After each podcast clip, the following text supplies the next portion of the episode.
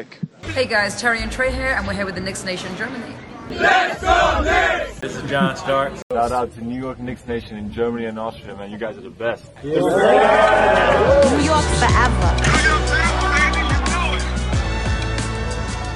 You got something to say?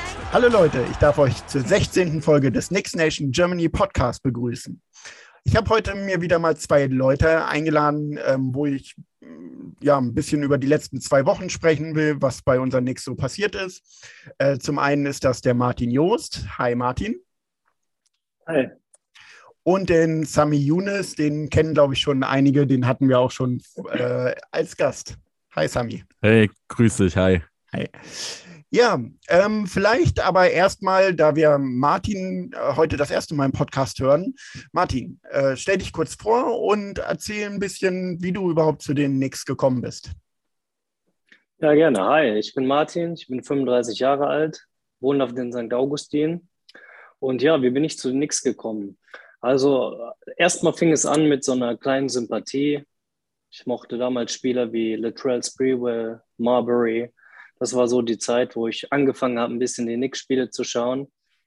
Äh, dann vor zehn Jahren, wo ich das erste Mal in New York war, musste ich natürlich in MSG mir ein Spiel live angucken, damals gegen die Trailblazers.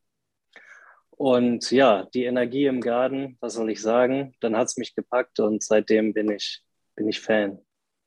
Ja, wenn man erst einmal da war bei einem Spiel, dann lässt es einen nicht mehr los. Definitiv. Das heißt auch äh, vorher schon so ein bisschen New York-affin gewesen oder einfach gedacht, äh, New York, ja gut, ist halt meine Stadt, die man sich mal anschauen sollte, steht bei fast jedem Mal auf der Agenda oder vorher auch schon so ein bisschen? Doch, auch schon auf jeden Fall. New York hat mich als Stadt immer sehr gereizt. Und ähm, ja, da ich auch ein großer Basketball-Fan bin, war es dann klar, dass ich mir auch mal die Knicks angucken muss. Und so ist dann eins zum anderen gekommen. Ja, okay. Aber auch wieder, äh, no front, aber so typisch Latrell Sprewell, ich glaube, da äh, sind sehr, sehr viele zu der Zeit äh, zu den Knicks gekommen, wo er sich äh, den Arsch aufgerissen hat äh, für die Knicks. Ja, äh, dagegen war ja Sami, kann ich mich noch daran erinnern, als er es äh, zum Ende der letzten Saison erzählt hat, ein bisschen anders, ne? Carmelo und äh, wie war das 2K und so, ne? NBA 2K, NBA ja. 2K, auf jeden Fall. Ein Update hat meine Welt verändert. ja, und dann lässt es einen doch nicht mehr los. Ja, ja auf jeden Fall.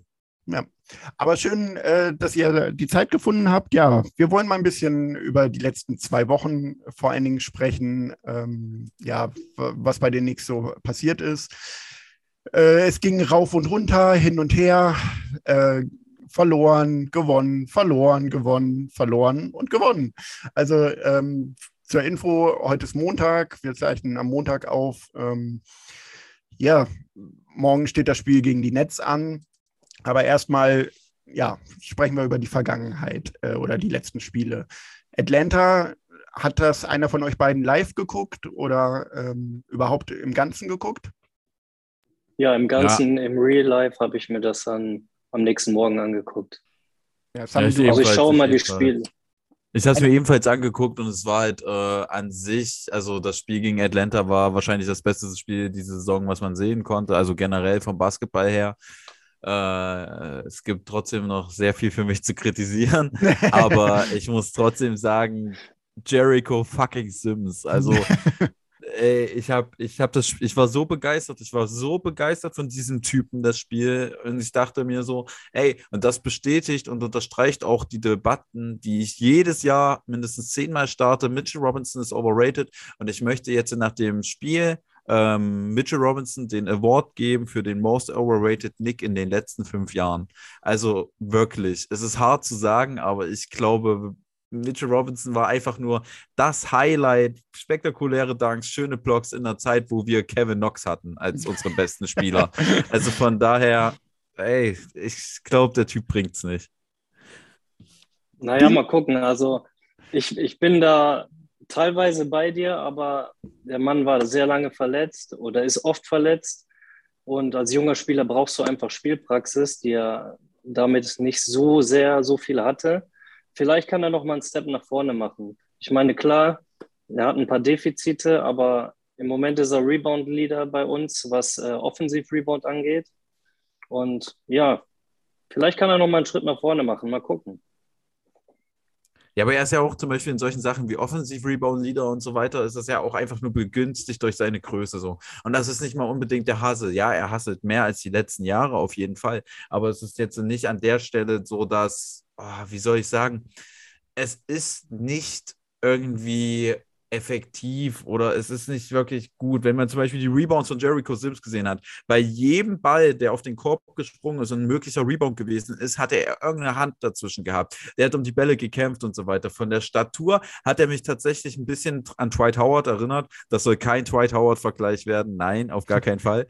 Aber ich meine, von der Statur her, und ich finde halt, dass so ein Spieler wie Jericho Sims, wie ich auch immer gesagt habe, Spielertypen wie Jericho Sims, Mitchell Robinson und so weiter, gibt es wie Sand am Meer. Wenn dann irgendein Rookie schon in seinen sehr, sehr jungen Jahren einfach Boxout bringt, was Mitchell Robinson immer noch nicht kann und verdammt nochmal vernünftige Screens, dann ist mir das hundertmal lieber, weil ich dann genauso weiß, das Upside, vor allem bei dem Körper, ist noch viel, viel höher als das von Mitchell Robinson in den nächsten Jahren. Der wird nicht plötzlich werfen lernen, währenddessen Jericho Sims wenigstens auch noch Freiwürfe kann. Ich bin großer Fan.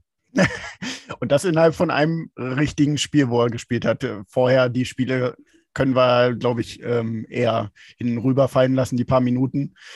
Ähm, ja, also ich muss auch sagen, er hat mir sehr gut gefallen. Äh, ich habe auch, wie Martin, immer noch ein bisschen Hoffnung in Mitch, äh, obwohl natürlich ich einige Punkte habe, die mir auch überhaupt nicht gefallen. Also die Screens, die er stellt, ähm, äh, unmöglich. Also äh, schon halb wieder am Korb und noch das Bein da rausfahren äh, und so weiter. Also gefällt mir auch überhaupt nicht. Dabei hat er mit Tash Gibson eigentlich schon das beste Beispiel, der es ihm am besten beibringen kann. Äh, und da nimmt er sich kein Beispiel dran. Das ist, das ist das, was mich erschreckt. Also die Fortschritte, ja, im äh, Kraftraum war er, das sieht man, er ist um einiges breiter geworden. Ähm, flex damit ja auch immer gern mal wieder jetzt. Aber so richtig eine Entwicklung, wie ich es erhofft habe nach dieser Offseason, das muss ich auch sagen, das fehlt mir. Aber ich will die Flinte da noch nicht ins Korn äh, schmeißen. Vor allen Dingen hat man äh, beim Spiel gegen Atlanta gesehen, da hat er sicher reingebissen und man hat halt gesehen, so einer hat uns in der Playoff-Serie gefehlt. Also ähm, da war er für mich, zumindest gegen die Hawks jetzt, ein Upgrade zu Noel ähm, auf jeden Fall. Und ich habe während der letzten Saison gedacht, Noel ist vielleicht sogar der bessere Mitch. Sehe ich jetzt langsam nicht mehr so neben den ganzen Verletzungen, die Noel ähm, momentan hat.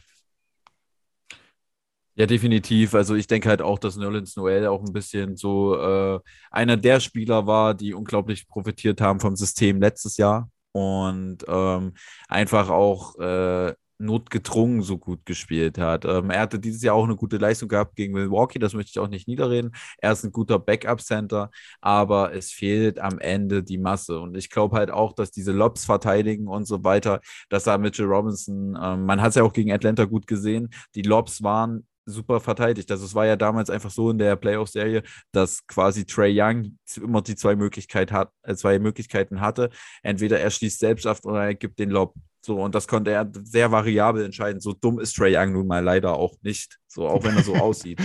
Aber es ist halt einfach der Fall, dass er dadurch jetzt mit Mitchell Robinson und Jericho Sims, wo auch da Jericho Sims die bessere Aufgabe gemacht, äh, also bessere Arbeit geleistet hat, einfach den Lob genommen haben und Trey Young so durch, dadurch zu Problemen gezwungen hat, dass da einfach immer noch eine Wand vor ihm steht. Und wenn es dann auch mal Julius Randle war, der zum ersten Mal diese Saison Halbzeit gespielt hat.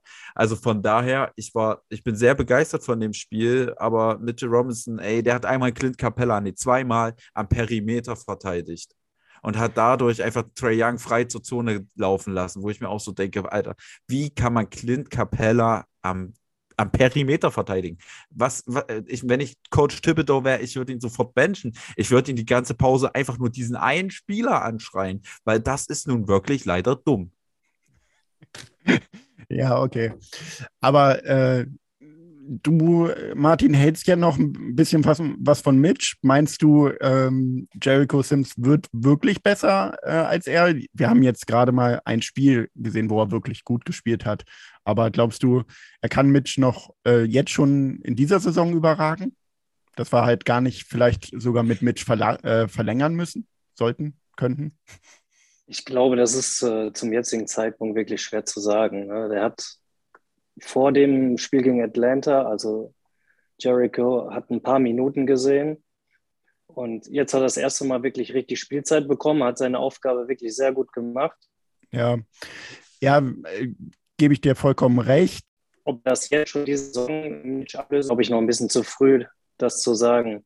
Was er auf jeden Fall ist, er hat schnellere Beine, bessere Footwork. Das, das fehlt, glaube ich, Robinson auch so ein bisschen. Der wirkt ja. manchmal ein bisschen, ein bisschen langsam, so im Antritt und so. Und das ist natürlich gerade auch in der Verteidigung schwierig. Und beim Blockstellen, um schnell hinzukommen, schnell wieder wegzutauchen. Ja, ich bin gespannt. Also Sims hat auf jeden Fall Potenzial. Ja. Ja, und da ähm, muss ich auch wir haben es in der WhatsApp-Gruppe schon, äh, Respekt an Ruben, der meinte, das wird äh, der beste Rookie bei uns. Äh, hätte ich auch nicht so erwartet. Aber gut, gucken wir mal weiter. Ähm, ja, ansonsten das Spiel. Ähm, Alec Burks ist mal wieder, äh, hat schön aufgedreht äh, als Point Guard. Äh, was haltet ihr davon? Äh, vielleicht doch eine Dauerlösung für die erste Unit oder ähm, ja, sollte er wieder ins zweite Glied rücken, wenn natürlich immer, wenn Rose, Kemba wieder da sind? Ähm, ja. Ich weiß nicht, ich finde Burks gar nicht so stark. Also klar, der ist klatsch, aber ich finde Burks, also erstmal sieht Burks aus, als würde er bei jedem Schritt stolpern. Und das ist, glaube ich, nicht nur für ihn verwirrend, sondern auch für seinen Gegner. Also er läuft und es sieht aus, als wenn er stolpern würde. Aber nein, Spaß beiseite. Also ich finde Burks, ähm, es wird ja gesagt, dass er ein ultra intelligenter Spieler ist. Aber das finde ich nicht mal. Also ich weiß nicht, ähm, bei Burke sehe ich eher dieses J.R. Smith-eske heiß-kalt-Nacht-Ding. Und dass er halt eine Nacht komplett durchdrehen kann. Und das kann er auch vielleicht mal drei Nächte hintereinander, vielleicht sogar auch vier Nächte. Und ist erst so ein Type of Spieler, äh, best, einer der besten Bad-Shot-Maker in der NBA.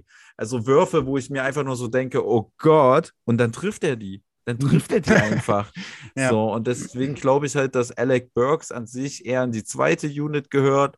Ähm, mir gefällt es, eine Sache gefällt mir halt nicht bei Alec Burks und das ist, wenn er zusammen mit Julius Randle spielt. Ähm, das hat funktioniert, man hat schöne Pick and Rolls gespielt, dieses Spiel.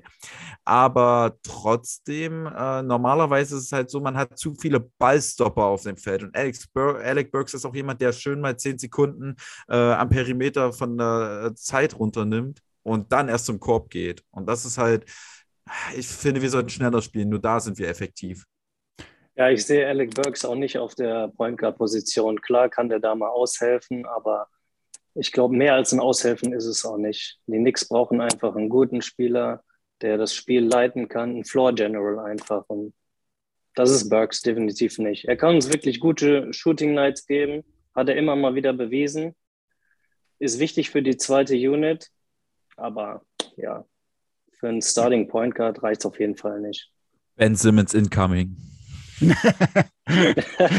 oh, da können wir gleich noch drüber reden. Ähm, äh, Alec Burks, ja, ich bin auch der Meinung, äh, er sollte wieder in die zweite Unit zurückgehen. Vor allen Dingen muss ich sagen, sind wir ansonsten auf dem Flügel wirklich dünn besetzt. Also ein Barrett musste jetzt in den letzten Spielen ziemlich viel spielen. Der ist noch jung, der kann das, alles gut. Aber wenn der dann auch mal Probleme hat äh, und dann vielleicht sogar ein Fournier noch Probleme hat, äh, dann wird es halt ziemlich dünn auf dem Flügel. Deswegen, ja, wäre ich auch dafür wieder zweite Garde. Und ich bin auch ganz ehrlich, ähm, ich würde, auch wenn viele rummeckern werden und es immer noch sagen, ich würde, wenn alle wieder gesund sind, gar nicht so viel an der Starting Five ändern. Oder ich sag mal so, gar nichts an der Starting Five ändern. Ich würde Kemba weiter auf der Eins starten lassen und äh, Fournier, Barrett, Randall und Mitch. Und dann hat, hat man eine Second Unit mit Burks halt, der da auch mal den Ballvortrag machen kann. Seht ihr das anders? Äh, hättet ihr gerne, dass wir da weil wir nun mal die schlechteste Starting Five der Liga hatten, haben, ich weiß es gerade aktuell gar nicht, äh, dass wir da lieber was dran ändern? Wir brauchen Kemba oder von, also Fournier wahrscheinlich weniger weg. Fournier nervt mich eigentlich nur äh, wegen dem Vertrag. Wenn Fournier für 20 Millionen so spielen würde, beispielsweise, dann würde ich auch gar nicht so viel meckern. Ähm, aber mein Problem ist eher Kemba an der Starting Five, muss ich ehrlich sagen. Ja, Kem, ja. ja, ich weiß nicht, Kemba, klar, die, auch wieder so ein Verletzungsthema, ne? Ob der nochmal so stark wird, ist zu bezweifeln und er muss sich erstmal mit dem, die Starting Five muss ich eigentlich komplett neu finden erstmal. Ne? Wir haben ja mit Mitch ist ja quasi wie ein Neuzugang wegen seiner Verletzung. Kemba ist neu reingekommen, Fournier. Ich glaube, sie haben sich einfach noch nicht gefunden. Vielleicht muss man dem Ganzen noch mal 10, 20 Spiele geben. Und wenn es dann immer noch nicht läuft und wir so ein schlechtes Plus-Minus-Rating haben, dann würde ich vielleicht mal darüber nachdenken, dass wir vielleicht ein, zwei Positionen tauschen. Es wurde, wird ja jetzt auch schon diskutiert, weil er in den letzten Spielen vor allen Dingen sehr gut gespielt hat, IQ in die erste Fünf zu nehmen als Starting Point Guard, was ich aber auch nicht, ehrlich gesagt, nicht sehe. Ähm, da würde ich mm, äh, ja eher ihn weiter auch in der zweiten lassen, äh, maximal halt wirklich einen Kemba vielleicht mal rausnehmen und einen Rose starten lassen. Aber selbst das würde ich nicht machen, weil ein Kemba ähm, gar nicht so schlecht ist, wie ihn alle machen, meiner Meinung nach. Ich finde schon Kemba richtig düster. Also es ist ein komplettes Loch in der Defense und die Offense läuft halt auch nicht immer. Und ich finde halt, dass äh, er, ich würde ihn vergleichen mit äh, Derrick Rose vor vier Jahren oder drei Jahren, als er bei Cleveland gespielt hat, als er dann nochmal so random getradet worden ist zu einer Mannschaft, die keiner mehr kennt. Der, ja, er wurde ja zu Utah getradet oder Sacramento und dann sofort gewaved, hat nicht mal ein Spiel für die gemacht. Und ich finde, das ist so die Derrick Rose-Phase zwischen Cleveland und Minnesota, wo man auch nicht ganz wusste, ja, was, was macht denn Derrick Rose gerade eigentlich so? und ich glaube halt wirklich, dass äh, Kemba Walker jetzt anfangen muss, sein Spiel zu verändern, weil äh, wenn er das nicht tun sollte, dann keine Ahnung, dann wird das nicht so gut. Ich meine, das beste Beispiel ist halt, wir, wir überlegt mal ähm, vor 2016, 2017 war die Saison mit Derrick Rose, wie wir über Derrick Rose seine Defense geschimpft haben. Ja, vorne scoret er noch und es ist gut, was Derrick Rose vorne macht, aber hinten totales Loch. Und jetzt gucken wir vier, äh, vier Jahre später, fünf Jahre später. Derrick Rose ist, läuft meiner Meinung nach beispielsweise die besten Closeouts im ganzen Team. Es ist meistens immer, hat er irgendwie eine Hand äh, beim Gegner im Gesicht und das ist halt so eine Sache. Derrick Rose wird im 1 gegen 1 nie ein guter Verteidiger, aber er bemüht sich, die Sachen zu machen, die er machen kann. So. Und ich glaube, dahin muss Camper kommen. Camper muss auch lernen, mehr über den Hustle zu kommen und zu akzeptieren, er ist nicht mehr Camper Walker von vor fünf Jahren. Ja, also das auf jeden Fall. Er muss an sich arbeiten. Ähm, er muss auch nicht der Alpha-Wolf sein, der, weil das, die Qualität hat er einfach nicht mehr. Das sieht man.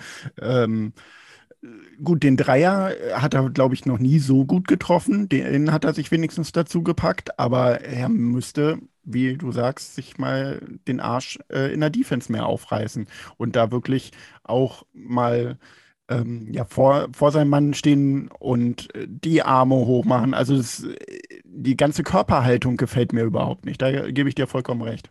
Martin, was meinst du? Sollten wir da irgendwas ändern noch äh, oder ihm weiterhin die Chance geben? Ja, erstmal weiter die Chance geben, aber maximal zur Saisonhälfte und dann muss man gucken, ob man ihn vielleicht bencht und ihn von der Bank kommen lässt, weil, wie Sami richtig gesagt hat, in der Verteidigung kommt viel zu wenig. Ich vermisse ein bisschen, ja, durch seine Erfahrung halt ein paar mehr Assists, das Spiel besser zu kontrollieren, zu lenken. Dreier trifft er wirklich gut, wie du gesagt hast. Aber ja, dafür ist die Point Guard Position einfach zu wichtig. Da braucht man wirklich jemanden, der das Spiel kontrollieren kann. Ja. Und in eine, in eine Richtung lenken kann. Da hatten wir ja vor dem letzten äh, Sieg äh, gegen die Hawks das beste Beispiel überhaupt eigentlich, ich, wahrscheinlich gerade die Mannschaft, die am besten zusammenspielt mit den Phoenix Suns, wo wir wirklich chancenlos hoch 10 waren. Ähm, da hat man einen Point Guard, äh, oder sogar ein Point God äh, auf der Eins, der den Ball verteilt, der weiß, was er kann, was er machen muss. Und ähm, ja, der, dies in beeindruckender Weise zeigt. Gut, man kann nie äh, oder man kann Chris Paul nicht mit einem Kemba Walker vergleichen. Also die beiden waren von Anfang an verschiedene Spieler. Dennoch ähm, habt ihr das Phoenix-Spiel gesehen? Wart ihr auch so äh, begeistert von den Suns und so erschrocken von den Knicks? Aber ich meine, die, die Knicks haben ja an sich teilweise nicht mal so schlecht gespielt.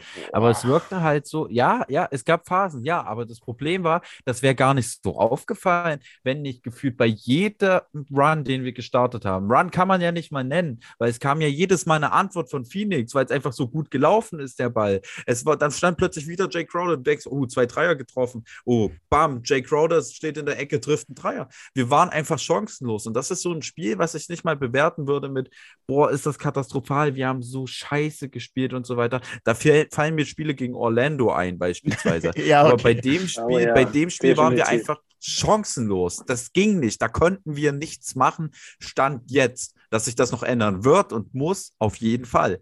Aber Stand jetzt, das ist die Niederlage, wo ich eigentlich, ich bin dritte, vierte ins Bett gegangen und habe mir gedacht, okay, ich bin jetzt nicht sauer, ich bin jetzt nicht wütend, denk mir nicht, fuck nix und so. Aber ich denke mir dann so, naja, gut, wir spielen als nächstes gegen Atlanta, da müssen wir halt probieren, besser zu spielen. Und es war besser. Ja. Ich glaube, Phoenix ist einfach noch auf einem ganz anderen Level. Da wollen wir noch gerne hinkommen. Die äh, haben einen Shooter wie Booker, der uns einfach die Lichter ausgeschossen hat. Ich meine, ich glaube, der hat im letzten Viertel nicht mehr viel gespielt, sonst hätte er, glaube ich, locker über 40 Punkte gegen uns gemacht. Und ja. Vor allem hat RJ super verteidigt. RJ ja, war ja stimmt. so oft so mhm. krass mhm. im Gesicht von Booker und Booker nimmt diesen Midrange Fadeaway, wie er möchte, wie er möchte und trifft über uns. Deswegen, diese ja. Niederlage, da konnten wir nichts machen. Hätten wir einen kleinen Run irgendwie starten können, wäre das was anderes gewesen, aber es ging nicht. Die waren einfach zu gut. So, und da brauchen wir, und das ist genau dieser Reality-Check, den ich von Anfang an in, vor der Saison, am Anfang der Saison gesagt habe, als wir 4-0 standen oder so oder 3-0 standen, ey, Leute, wir werden nicht um die Meisterschaft spielen. Ja. Wenn wir wieder vierter Platz sind, das ist super. Aber alles andere ist, boah, wir müssen Playoffs schaffen. Das ist unser Ziel. Ja, klar. Also ich glaube, wer sich die Illusion gemacht hat und gesagt hat, äh, wir machen jetzt gleich den äh, vierten Schritt nach dem zweiten Schritt, ähm, der ist ein bisschen realitätsfern. Also Meisterschaft nicht mal ansatzweise und Playoffs wird ein ganz, ganz, ganz, ganz hartes Stück Arbeit. Also ob wir das schaffen, ich weiß es nicht. Äh, ich bin langsam eher auf dem Trip zu sagen, maximal Play-ins oder Play-ins und maximal noch ein Platz darüber. Mehr werden wir nicht schaffen. Aber ähm, ja, gut warum nicht erstmal jetzt, äh, wie sagt es Daniel immer so schön, äh, DJ, äh, von Spiel zu Spiel denken. Mich hat einfach aber bei dem Phoenix-Spiel zwischendurch wirklich äh, gestört, ähm, dass sie sich nicht den Arsch aufgerissen haben. Also hatte ich zumindest zwischenzeitlich nicht das Gefühl, dass sie sich ihrem Schicksal haben ergeben. Ähm, ein RJ gebe ich dir vollkommen recht. Äh, überhaupt in den letzten, äh, in letzten Spielen oder überhaupt diese Saison, der reißt sich meistens wirklich den Arsch auf in der Defense und äh, leider klickt es meistens dann vorne nicht so gut. Aber ansonsten, ah, weiß ich nicht. Äh, da hat, hat mir die Gegenwehr gefehlt. Das war mein Problem. Also, dass wir gegen die Phoenix Suns in ihrer aktuellen Verfassung verlieren, gar kein Ding, kein Problem. Aber äh, ein bisschen aufbäumen. Aber als Basketballer konnte ich das Spiel fühlen, weswegen ich nicht böse war, weil du bist so frustriert, du bist so frustriert. Erstens, du musst bedenken, Regular Season. Zweitens, du weißt, du hast einen Tag später das Prestigespiel gegen Atlanta. Und drittens, mal ganz egal, ob es auf dem Streetballplatz ist und so weiter oder ob es in der Halle ist, beim normalen, keine Ahnung, Landesligaspiel. Du spielst gegen den Gegner, du triffst eigentlich halbwegs okay, probierst immer wieder ranzukommen, hast eine gute Defense Possession und denkst, okay, jetzt kommt was und dann knallt die dir plötzlich durch unglaublich guten Teambasketball oder obwohl du ihn unglaublich gut verteidigst, den Spieler, den Franchise-Player von denen und er trifft trotzdem, dann hast du keinen Bock mehr. Also deswegen bin ich nicht mal böse. Das ist nicht dieser, das ist nicht diese Moralniederlage wie gegen Orlando oder so, sondern das ist einfach nur, fuck man, die waren viel, viel besser. Äh, nächstes Spiel konzentrieren. Lieber fit gegen Atlanta als ausgepowert mit 10 dann nur gegen Phoenix verlieren. Ja, da, da, gebe ich dir recht. Da fand ich auch ganz gut, dass dann äh, Tipps, der es ja nicht oft macht, aber dann irgendwann gesagt hat, gut, äh, jetzt leere ich mal die Bank und äh, nehme meine Starter raus und äh, meine wichtigen Spieler. Und dann haben wir sogar Kevin fucking Knox gesehen. Legende, Legende. Und er spielt wie früher. Er spielt wie früher. Ja.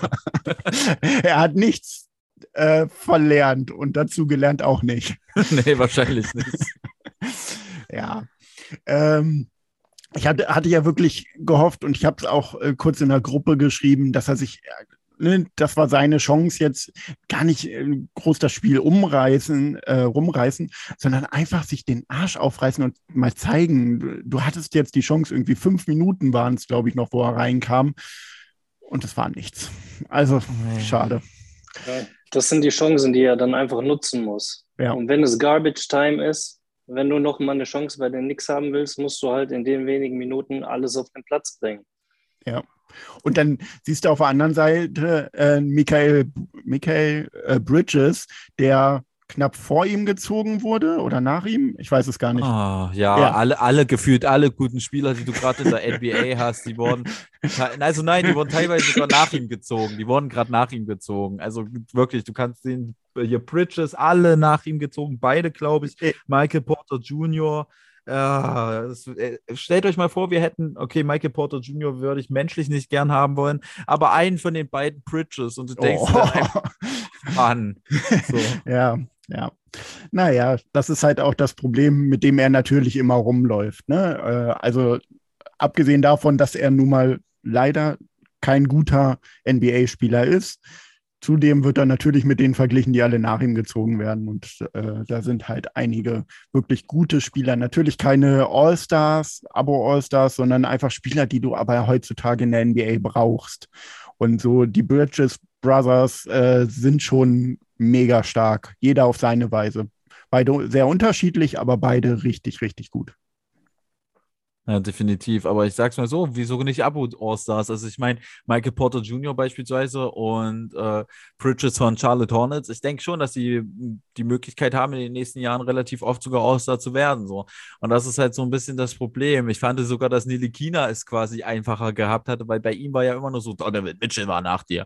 Aber bei, bei Kevin Knox ist es halt wirklich hart. Es ist wirklich hart, wenn man sich anguckt, was dahinter kommt und du denkst dir so, oh nein, nein. Ja. So, Sami, äh, du hast das Spiel schon öfter angesprochen.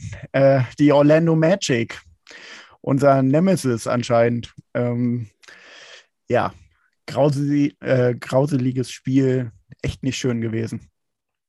Ja, es ist halt, es ist halt, ich verstehe nicht wieso, aber ist euch mal aufgefallen, dass wir irgendwie immer gegen Orlando strugglen in den letzten ja. Jahren?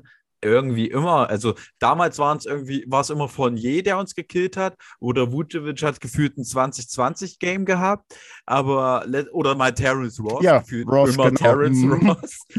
so. Und ich weiß nicht, was mit Orlando los ist, aber Orlando ist halt auch einfach so eine Borderline-Mittelmaß-Mannschaft, die du einfach auch nicht ich, ich weiß nicht, ich glaube, manchmal redet man auch Orlando schlechter, als sie sind. Also dieses Jahr sind sie jetzt nicht super. Franz Wagner ist übelst interessant zu sehen, hätte ich nicht erwartet. Ja. Aber verdammt nochmal, also ich meine, wir, wir haben schon Orlando als schlecht angesehen, da war Orlando Achter und hat Playoffs gespielt und wir dachten, ach Orlando, die müssen wir jetzt schlagen. So, Pustekuchen. Ja, also es ist sehr erschreckend, ähm, warum wir gegen diesen Bodensatz äh, der Eastern Conference so aussehen. Franz Wagner, gebe ich dir vollkommen recht. Und äh, die haben ja auch eine junge, interessante Mannschaft. Cole Anthony, äh, Mobamba, Wendell Carter Jr., der dort auch mal wieder äh, besser spielt. Ähm, da fehlt auch noch ein, äh, wie heißt er? I, irgendwas mit I. Ich komme gerade nicht drauf. Äh, Marke Fahrt. Ja, der, der sowieso. ja, also die haben eine interessante Mannschaft. Dennoch denke ich mir immer, da musst du gewinnen als New York Knicks. Martin, was sagst du dazu? Also hast du da. Definitiv. Ja. Hast auch nicht Also damit gerechnet, ne? Ganz und gar nicht. Das waren so Spiele, wir haben ja schon zweimal gegen die verloren jetzt, in dieser Saison, das waren halt Spiele, wo du eigentlich sagst als, als Nick, das ist ein Must-Win.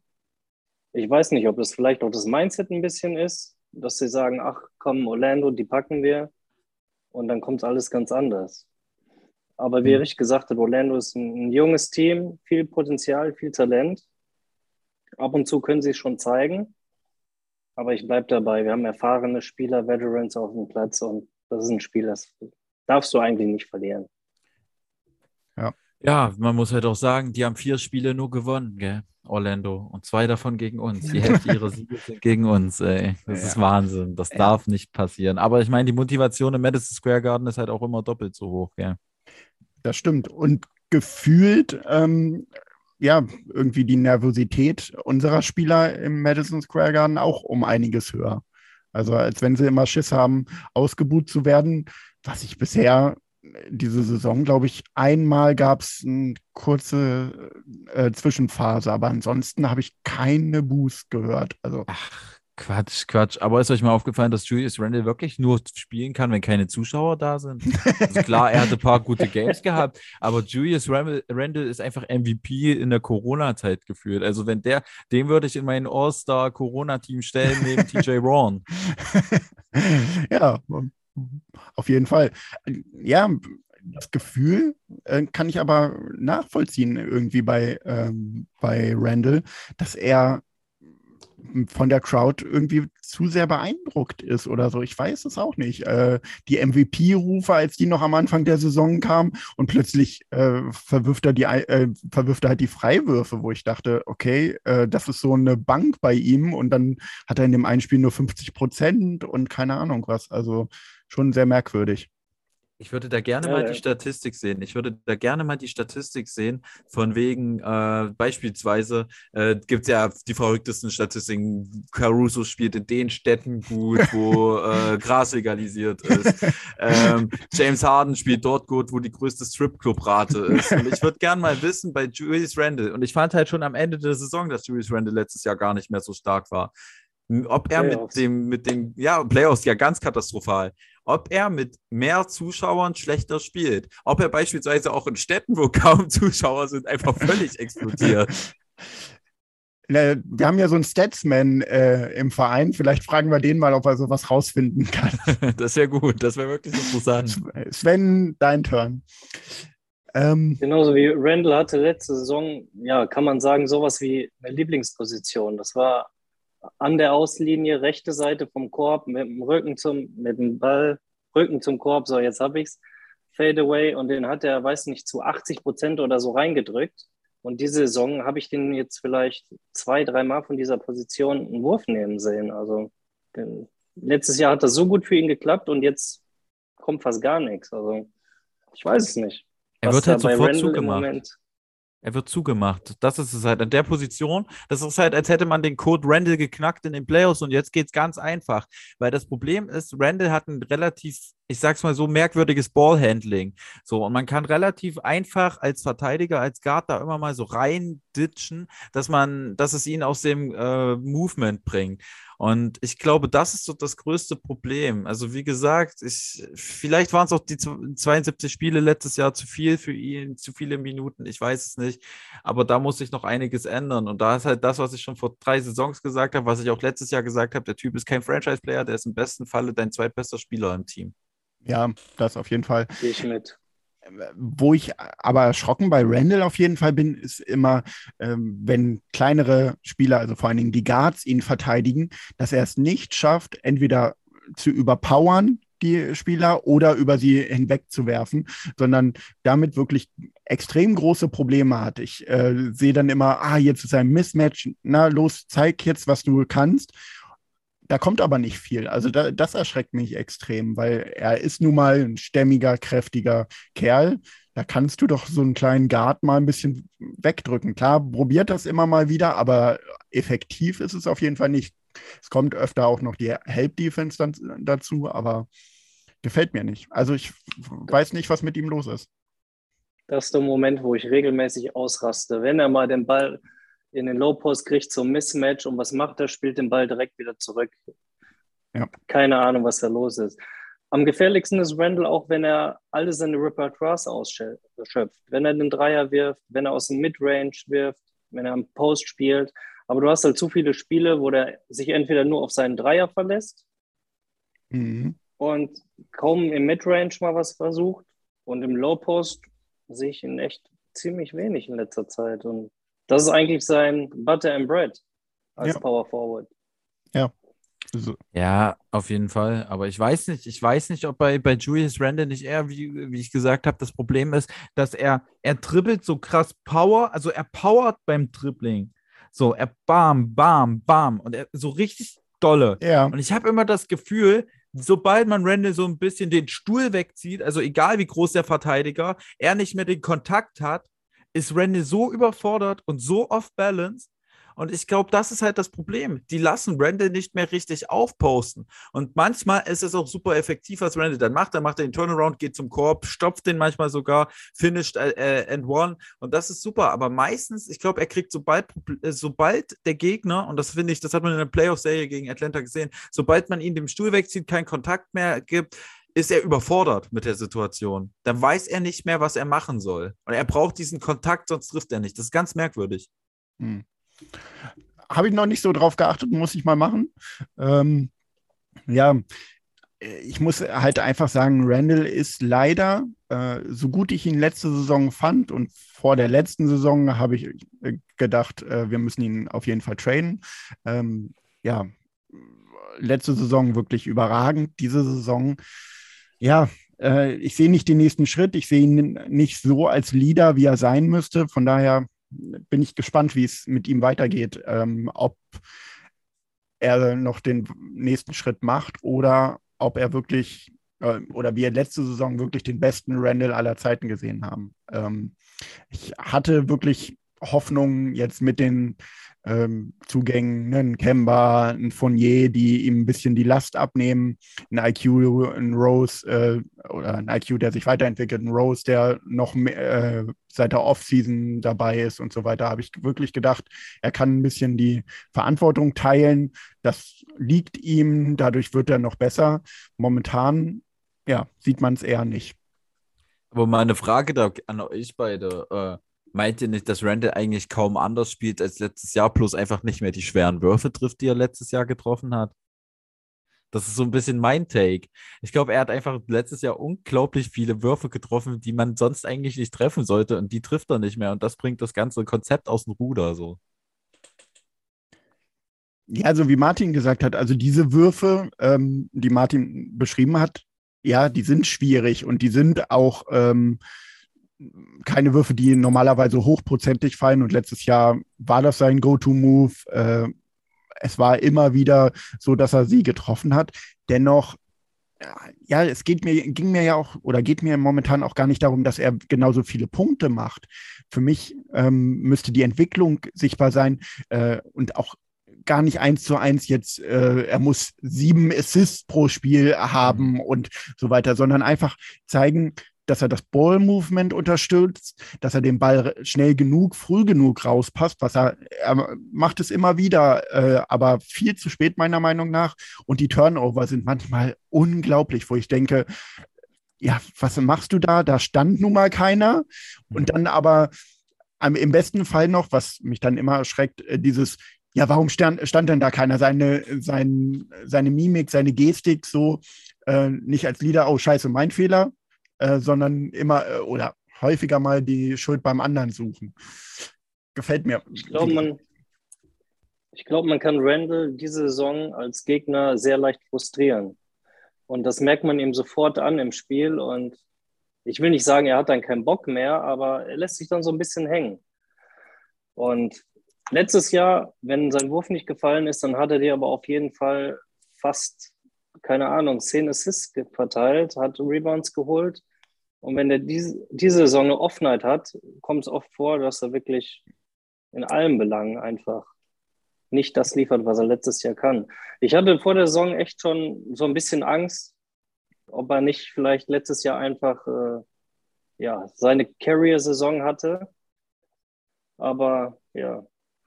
ja. Mal schauen. Die Saison ist noch jung. Also, also ich, wir müssen aber auch alle, wir müssen aber auch alle halt zugeben, dass wir letztes Jahr generell als Team halt äh, völlig overpowered ja. waren. So. Also das lag ja, halt an definitiv. den Verletzungen. Wir waren von Corona verschont und so weiter. Unsere längste Verletzung, die wir hatten, war Mitchell Robinson.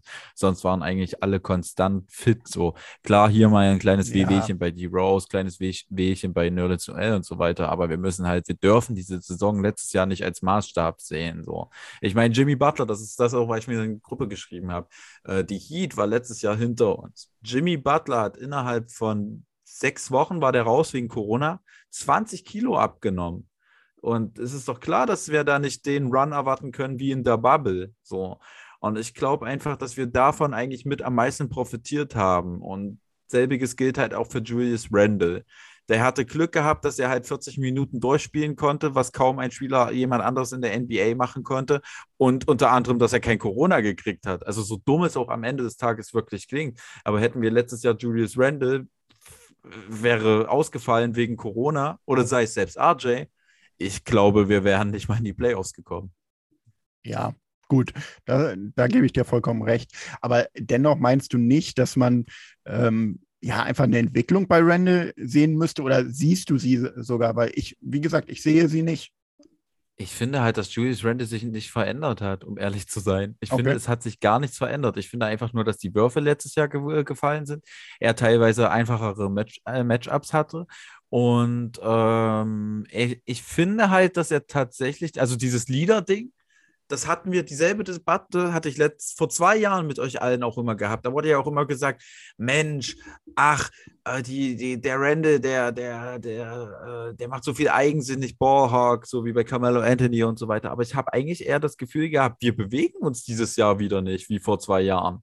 Ich habe das Gefühl, wir stehen teilweise wieder wie angewurzelt da und wir hoffen auf irgendeine ISO-Possession, sei es von Camper, sei es von Derrick Rose, sei es von äh, Julius Randall, sei es von äh, Quickly. Also unser Basketball lebt wieder von ISO, was wir letztes Jahr eben auch hatten. Da sind die Würfe aber reingegangen und deswegen ist es vielleicht gar nicht so sehr aufgefallen. Ja, gut möglich. Also ich glaube, gerade in der Starting Five verlassen wir uns oft auf ISO-Spiel. In, äh, wenn die Second Unit auf den Platz kommt, finde ich, ist mehr Bewegung drin. Die jungen Spieler laufen einfach mehr, geben Gas. Ja, ja, da gebe ich dir auf jeden Fall recht. Ähm, und dir auch, Sami. Ähm, die Bewegung abseits vom Ball äh, hängt wirklich extrem. Äh, dennoch, ja, um auf den Punkt nochmal zurückzukommen, äh, ja, er ist vielleicht der gleiche Spieler wie letzte Saison, aber erwartest du nicht, dass in einem Sommer, wo er auch eine Vertragsverlängerung gekriegt hat, wo er der Typ momentan in New York ist, dass er dann den Schritt weitermacht äh, und wir kennen alle die Videos und dafür haben wir ihn geliebt, ähm, dass er die ganze Zeit in der Halle ist, äh, die äh, in der Halle ballert, äh, kurz den Vertrag unterschreibt und wieder weiter in die Halle geht. Das will ich ihm auch gar nicht absprechen, aber trotzdem fehlt mir diese Entwicklung. Also ähm, ja, äh, er ist der gleiche wie letzte äh, Saison, aber ich erwarte mehr von ihm. Zum, Gegenfrage. Zumindest konstant. Ja. Ja, okay, das verstehe ich, aber Gegenfrage worin soll er sich denn noch verbessern zur letzten Saison?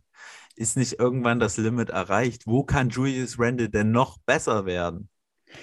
Naja, er, äh, meiner Meinung nach hat er in der, im Angriff jetzt die besseren Mitspieler als letztes Jahr. Also muss ich, die, muss ich dafür sorgen, als der Go-To-Guy, dass diese Spieler noch besser eingebunden werden. Okay, aber dann ist halt das Problem, dass wir halt, dass ich glaube, dass sich vielleicht auch die Rolle einfach dahingehend geändert hat, weil wir eben jetzt Camper Walker im Team haben und Derrick Rose ja letztes Jahr nur 25 Minuten gespielt hat, dass wir eben dieses äh, Point-Forward-Ding eben nicht mehr so krass haben. Also ich meine, klar, Alfred Payton hat letztes Jahr gespielt bei Knicks, aber wir können nicht davon sprechen, dass er der Point Guard schlechthin war. Ähm, ich denke halt einfach, dass Julius, Rand Julius Randle konnte sich ja letztes Jahr teilweise einfach der, bei der Possession, also beim, beim Angriff, einfach einen Outlet-Pass geben und dann ist er nach vorne gelaufen. So. Und das hat er dieses Jahr nicht mehr, dadurch, dass halt auch noch Camper Walker gekommen ist. Das heißt, quasi die äh, 48 Minuten auf der Point Guard-Position sind relativ gut vergeben. Kommt noch hinzu Burks, kommt vielleicht noch Quickly irgendwie dazu. Und dann ist er einfach nicht mehr der Point Forward wie letztes Jahr. Ich glaube, es ist auch eine Frage der Positionssuche, gerade bei Julius Randle. Und dass man vielleicht wirklich spekuliert auf die nächsten Jahre, wenn man vielleicht mal einen besseren Point Guard bekommt. Wir brauchen einen Point Guard. Ähm, dass einfach der das Spiel ein bisschen führt. So, und das, dann brauchen wir Julius Randle auch nicht mehr als Point Forward. Und ich glaube, dahin geht, geht vielleicht die Entwicklung. Aber das ist reine Spekulation. Darüber, der Gedanke ist mir auch nur gerade in den Sinn gekommen. Der ist auch noch nicht ausgereift. Also von daher. ja, ähm, Martin, wolltest du noch was dazu sagen?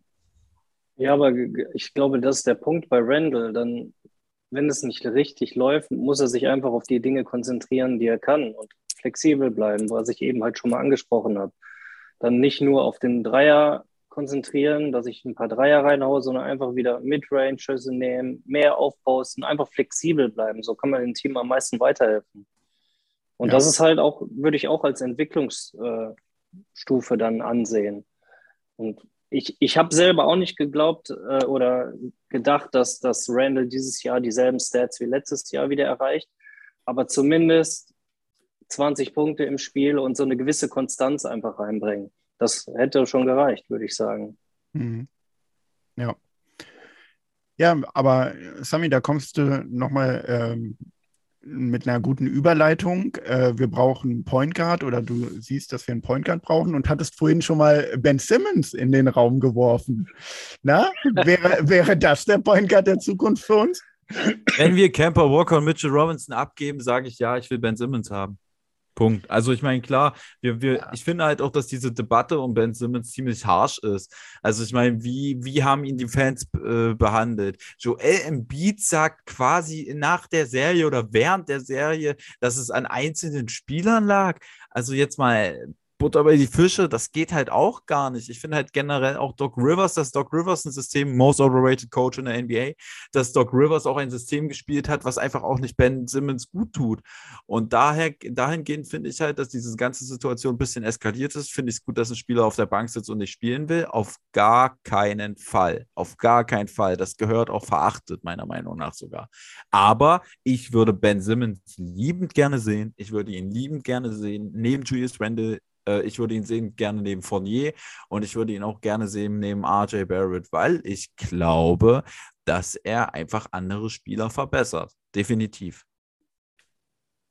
Ja, dass er kein schlechter Spieler ist, glaube ich, hat er in der Vergangenheit bewiesen. Wie charakterlich er jetzt in ein Team passt oder das vielleicht kaputt macht, das, das weiß man nicht, das müsste man abwarten. Aber ich glaube, das größte Problem ist, jetzt abgesehen Simmons zu den Knicks. Ich glaube, Philadelphia hat einfach wahnwitzige Vorstellungen, was sie als Gegenwert für Simmons im Moment haben möchten. Ja. Und das bekommen sie einfach nicht. Ja, also ich, ich habe äh, vorhin erst gelesen, dass sie äh, mit den Pistons gesprochen haben und äh, die Pistons hatten Grant angeboten und äh, die Sixers wollten dann noch Cunningham mit dazu haben. Also äh, sorry Leute, da müsst ihr mal ein bisschen die, äh, die Kirche im Dorf lassen. Ne? Cunningham gut, jetzt seine Rookie-Saison ist nicht so überragend, aber ähm, von den Scouts her und so, die denken, da ist es der nächste Doncic. Ähm, von daher, also ein bisschen überzogen auf jeden Fall oder ein bisschen mehr überzogen. Aber gibt es denn einen Spieler, ähm, Martin, wo du sagen würdest, den hättest du realistisch gerne im Knicks Rooster? Roster? Äh, Point Guard mäßig? Auf der Point Guard Position oder? Point, ähm, Point Guard, wenn du meinst, wir brauchen Point Guard, dann gerne Point Guard oder ansonsten auch irgendeinen anderen Spieler, wo du meinst, oh, den würde ich gerne bei uns sehen. Und Schwierig, also muss ja auf jeden Fall realistisch sein. Sonst hätte ich natürlich Booker oder so gesagt. Ja. Aber ich glaube, ich hätte mich in der Offseason um ähm, Ball bemüht. Mhm. Lonzo Ball, ich war eigentlich nie ein großer Fan von ihm, aber er gibt dir halt Defense er kann ein Spiel anleiten und ab und zu trifft er auch seinen Dreier. Und DeMar DeRozan, muss ich sagen, hätte ich auch sofort für den schmalen Taler, in Anführungsstrichen schmalen Taler, war das Risiko überschaubar. Um den hätte ich mich definitiv bemüht. Ah, ja, äh, Ball gehe geh ich mit, auf jeden Fall. Und die, Roll, äh, die Rosen auch äh, hätte ich ja nicht erwartet, aber ich glaube, da bin ich auch der, ähm, dass der nicht zu Randall gepasst hätte. Ähm, der spielt ja in Chicago eher so die Power Forward Position. Ja. Ja, gut äh, möglich, ja. Und ja. man hätte das Problem, wo stellt man dann RJ hin? Aber den ja. hätte man vielleicht auch im Shooting Guard Position ja. aufstellen können. Ja, das stimmt. Äh, Breaking News, oder? Ihr habt es gelesen, ich habe es reingehalten. Willst du es denn? Willst du es sagen? Äh, ja, wir haben es gerade hier live im Podcast kam die Mitteilung, äh, Tom Thibodeau sagt, äh, Kemba Walker ist raus aus der Rotation erstmal und äh, Alec Burks wird neuer Starting Point Guard. Okay. Oh, wow. Äh, Combo Breaker. ja, gut. Also mal äh, ziemlich krasse News. Gedacht. Ja, ziemlich krasse News. Dann würde ich sagen, äh, springen wir doch gleich mal also wir haben das Thema zwar schon angesprochen, aber was haltet ihr von, von dem Thema jetzt? Also, dass das wirklich durchzieht. Ich hätte es nicht erwartet. Ich habe meine Meinung schon dazu gesagt, aber dennoch, was. What the fuck? Also, ich finde es gerade völlig, also ich habe ich hab keine, also ich habe keine Meinung dazu, muss ich ehrlich sagen. Alec Burks als Starting Point Guard finde ich ein bisschen wild. Natürlich gibt ihm gerade der Erfolg der letzten Games recht und ich finde es auch gut, Mike Kemba ein bisschen. Aber ich meine, viele waren ja in der Gruppe so, oh, man kann jetzt nicht Camper traden, weil das ist voll die schöne Story und so. Oh, ich finde, ich, also ich bin der Meinung, dass wir wirklich, äh, also schon seit zwei, drei Spielen oder sogar schon seit fünf Spielen bin ich der Meinung, dass wir am Ende des Tages kurz vor der äh, vor Season-Ende, äh, wenn die Trade-Phase äh, zu Ende ist, dass wir dann nochmal Camper Walker traden, so ein Panic-Move und vielleicht noch irgendwas Schönes abstauben können von irgendeinem Team. Aber ich sag's mal so, wie es ist, es funktioniert nicht. Das sehen wir doch alle. Und da müssen wir auch so äh, realistisch sein. Und da müssen wir auch, finde ich, also ich finde es auch gut, dass Thibodeau da so knallhart ist, ehrlich, dass wir uns nicht noch irgendwie rumärgern mit der Sache. Das ist doch letztes Jahr wie Austin Rivers. Wir haben es doch gesehen. Austin Rivers hat nicht funktioniert. Besser lieber gleich cutten und der Vertrag tut uns doch auch gar nicht weh. So. Ich ärgere mich gerade, weil ich, äh, weil ich das, mein neues Jersey habe ich von Kemba mir geholt, dass ich Kemba, die, ja. verdammt. ja, Martin? Also ich gehe da voll mit, was Sami gesagt hat. Ähm, Kemba ist eine schöne Geschichte, aber wenn er nicht funktioniert, muss man gucken, was für die Franchise am besten ist. Aber ich stoße mich gerade daran, dass es dann tatsächlich Alec Burks ist, der als Point Guard jetzt für uns die Starting Five ja. aufwerten soll. Also, wie gesagt, er hat ein gutes Spiel gehabt äh, gegen Atlanta, keine Frage, aber ich, ich sehe ihn einfach absolut nicht als Point Guard. Aber jetzt mal kurz, ich bin gerade darüber schockiert, dass äh, Kemba komplett aus der Rotation erstmal rausfliegt. Mhm. Ähm, Ach, komplett? Ich dachte ja, nur also, äh, nee, aus der Starting Five raus. Ah, nee, äh, aus der Rotation jetzt sogar raus. Ach, komm, äh, okay. Da, das schockiert mich gerade einfach so, weil ich sagen muss, natürlich, er hat nicht das gebracht, was wir alle gehofft haben. Ne? Ähm, wir haben mehr erwartet. Dennoch, äh, ihn jetzt komplett rauszunehmen, äh, zum einen kann ich mir vorstellen, dass es ihn extrem demotiviert. Oder das Gegenteil, aber ich gehe eher davon aus, dass Kemba jemand ist, der äh, den es demotiviert. Dann, ja, Sami hatte die schöne Story angesprochen. Natürlich ist das eine und ne, er hat unser City Jersey äh, represented. Er kommt halt aus New York. Klar, ne, das ist keine Sache, die Einfluss aufs Spiel machen soll. Dennoch ihn komplett rauszunehmen aus der Rotation. Wer weiß, ob dann nicht sogar noch irgendwas passiert ist, ob er verletzt ist oder ob er. Glaube ich nicht. Irgendwie mehr? Nee? Glaube ich nicht, ich glaube nicht. Also ich meine, es ist, es ist jetzt immer, die Parallelen werden immer deutlicher zu dem Derrick Rose-Ding vor vier, fünf Jahren. Jetzt ohne Scheiß. Das war ja dann auch so, plötzlich nach 30 Spielen bei Cleveland gesagt, nee, das funktioniert hier nicht, obwohl er so okay gespielt hat. Also so ein ja. bisschen wie Kemba. So, man sagt, so Defense war richtig scheiße.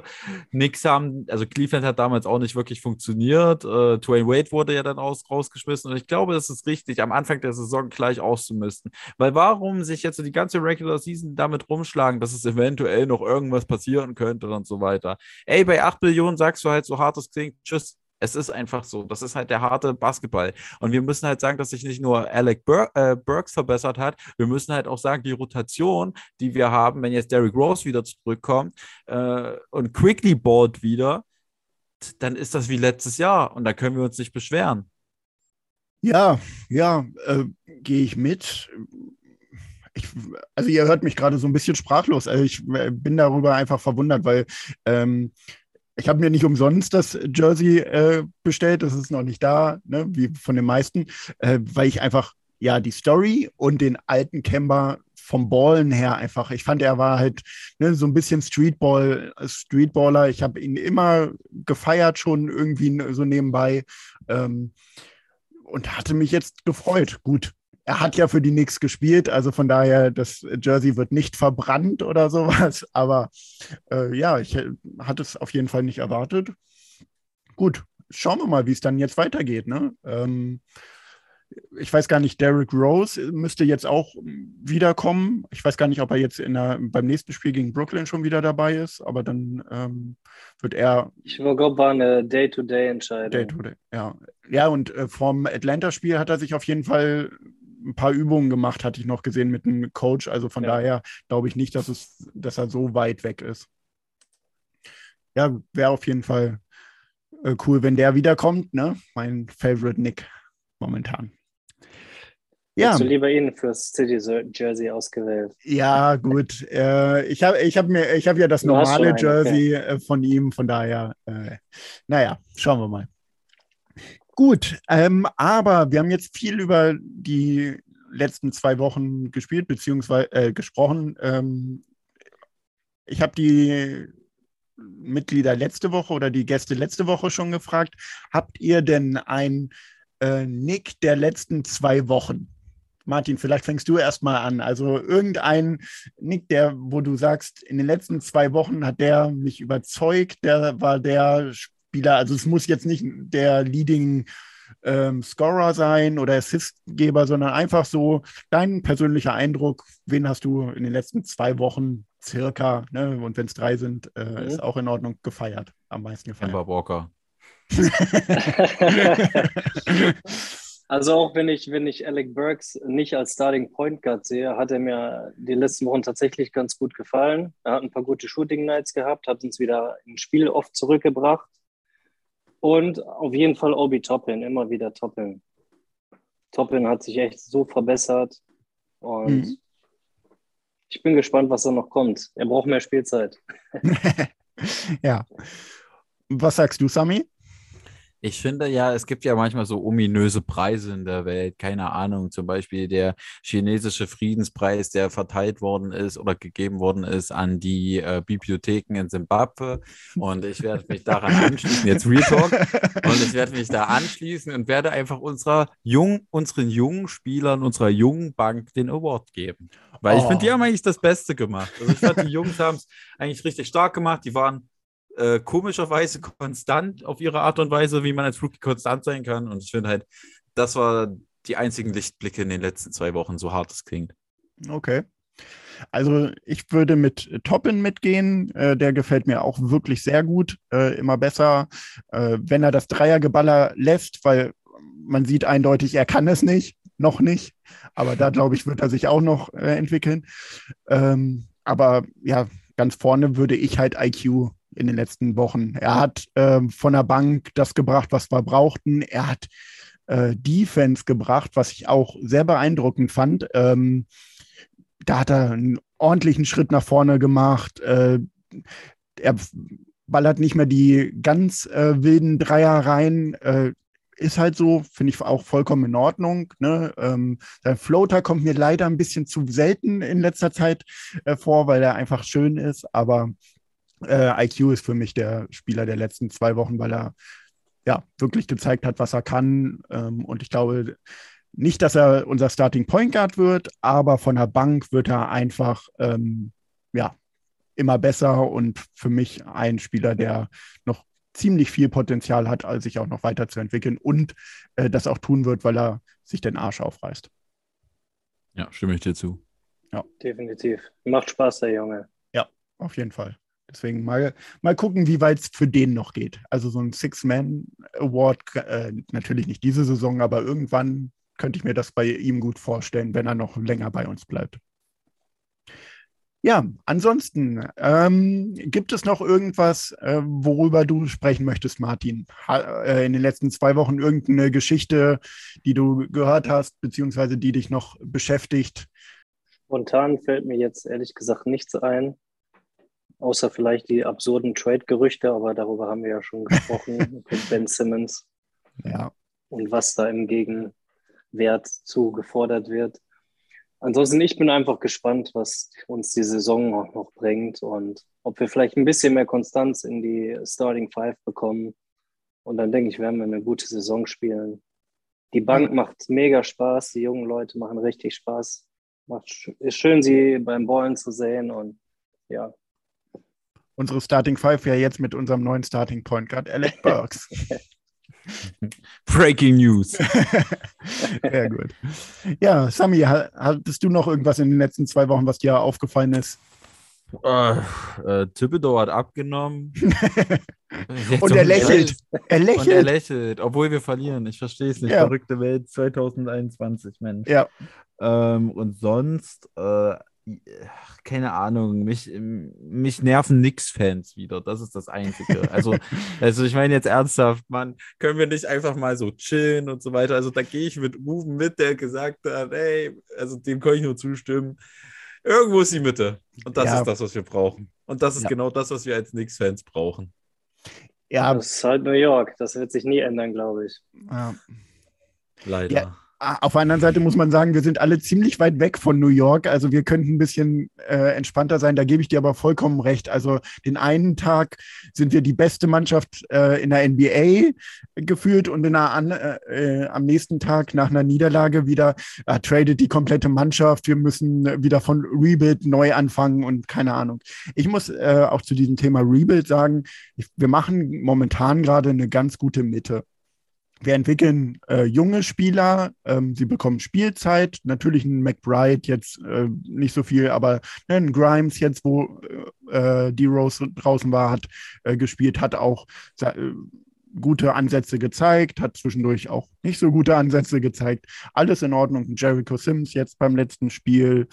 Äh, ja, IQ, Toppen machen den nächsten Schritt, meiner Meinung nach. Ähm, von daher alles gut und ich finde auch, wir sollten da ein bisschen ruhiger bleiben und kann zu gewissen äh, Punkten das unterschreiben, was Sami gerade gesagt hat. Manchmal hasse ich Nix-Fans auch.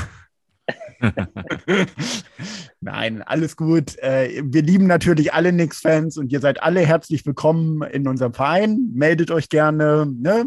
Wir sind erreichbar unter Twitter, äh, bei Twitter, bei Facebook, wenn da noch irgendwer sein sollte. Und natürlich bei Instagram, Knicks Nation Germany unsere Internetseite. Merchandising gibt es von uns, äh, findet ihr auch auf der Internetseite. Schreibt uns an, wenn ihr noch keine Mitglieder im Verein seid. Ähm, unser Präsident DJ meldet sich sehr schnell bei euch und äh, lässt euch dann nicht mehr vom Haken. Ansonsten noch die letzten Worte gehören erstmal Sami. Äh, lasst euch impfen und trinkt viel Wasser. Sehr gut. Martin, deine letzten Worte ja, hier in diesem Podcast. Wir kommen wieder in die Playoffs, ich sage euch. Okay.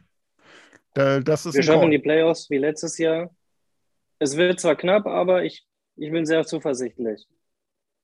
Und ja. ich glaube, wir werden einen neuen Point Cut verpflichten, wie es aussieht. Ja, das könnte. Über welche Wege auch immer. Ja, könnte gut passieren. Schauen wir mal, was da in nächsten Zeit kommt. Äh, und wer weiß, vielleicht, also wenn wirklich Breaking News sind, ob wir dann nicht nochmal hier so einen äh, kleinen Podcast zwischendurch reinschieben. Ähm, bleibt auf dem Laufenden, auf jeden Fall bei den Social Media Kanälen. Äh, dann bekommt ihr alles mit.